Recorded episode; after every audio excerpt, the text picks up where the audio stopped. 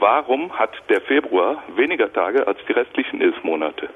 Ja, Hintergrund ist der alte römische Kalender. Das Jahr hatte damals ja nicht mit dem Januar angefangen, sondern mit dem März. Also der Februar war der letzte Monat im Jahr.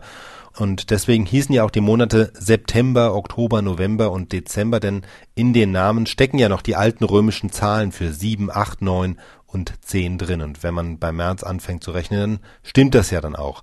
Also der Februar war der letzte Monat im Jahr und somit in gewisser Weise auch derjenige, der quasi nehmen musste, was bei der Aufteilung der Monate an Tagen im Jahr übrig blieb. Das war schon im alten römischen Kalender so, also vor Julius Caesar. Da war der Februar auch schon der kürzeste Monat, weil es eben dieser Restemonat war. Und dann gab es im Jahr 45 vor Christus die berühmte Kalenderreform von Julius Caesar. Der hat den Kalender in die Struktur gebracht, die wir heute auch noch haben, also mit den abwechselnd 30 und 31 Tagen.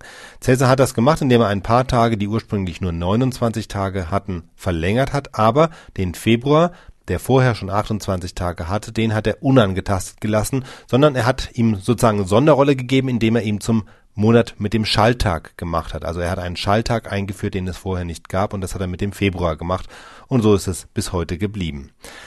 Man liest noch gelegentlich eine andere Legende, wonach wir den kurzen Februar der Eitelkeit des römischen Kaisers Augustus zu verdanken haben. Augustus wollte ja, dass ein Monat nach ihm benannt wird, also deswegen wurde ja aus dem einstigen Sextilis der heutige August. Soweit ist die Geschichte richtig, aber die Geschichte sagt dann auch, dass bei Amtsantritt von Augustus dieser Sextilis, also der August nur 30 Tage gehabt haben soll, dafür der Februar aber länger war und dass dann sozusagen der Augustus gesagt hat, es kann nicht angehen, dass sein Monat, der August, kürzer ist als der Julius. Und deswegen hätte er dem August also einen Tag dazugegeben und den beim Februar wieder abgezogen, sodass der heute nur noch 28 Tage hat.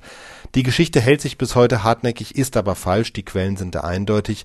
Der Sextilis hatte schon zu Cäsars Zeiten 31 Tage und insofern hatte Augustus überhaupt keinen Grund, dem Februar etwas wegzunehmen.